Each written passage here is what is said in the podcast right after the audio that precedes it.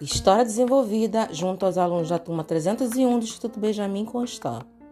E tudo começou assim. Em um belo dia, estávamos de volta às aulas. A nossa escola é um lugar que nos acolhe.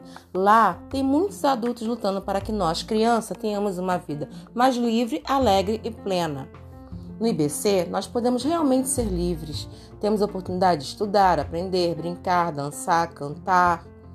Ganhamos duas tias muito alegres. Elas trabalham cantando, sorrindo, mas quando era para falar sério, xiii, aí o bicho pegava. Mas sabe de uma coisa? É o melhor jeito de aprender, porque a gente nunca esquece.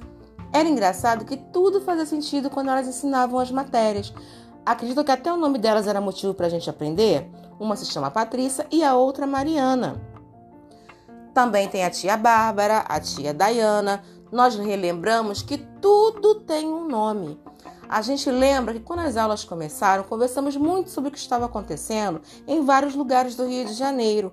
Era tanta água caindo do céu, pessoas perderam casas, precisamos cuidar muito bem da natureza. Logo depois, estávamos falando do carnaval, uma festa grande que representa a nossa cultura popular. As tias estavam mais animadas ainda, cantavam, dançavam com a gente. Tinha amigos que cantavam marchinha o dia todo, né, João Lucas?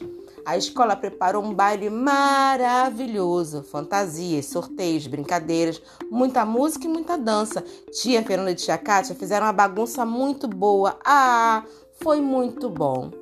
Mas de repente chegou a tal da Covid. A gente não entendia muito bem, não. Não iríamos ver mais as tias, os amigos. Meu Deus, como pode? Aquela comida cheirosa das tias da cozinha, aquele bom dia do tio da portaria, aquele abraço apertado dos inspetores. Como vou ficar sem pisar e sentir aquele chão de madeira? Que tristeza!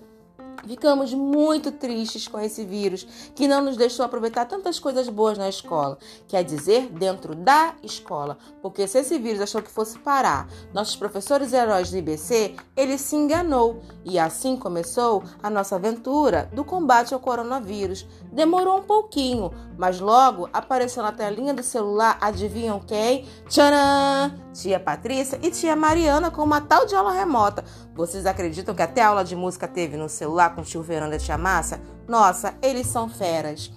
Aí tudo foi se ajeitando e guardamos no coração lembranças de um jeito separado, mas ao mesmo tempo tão junto para continuar a aprender.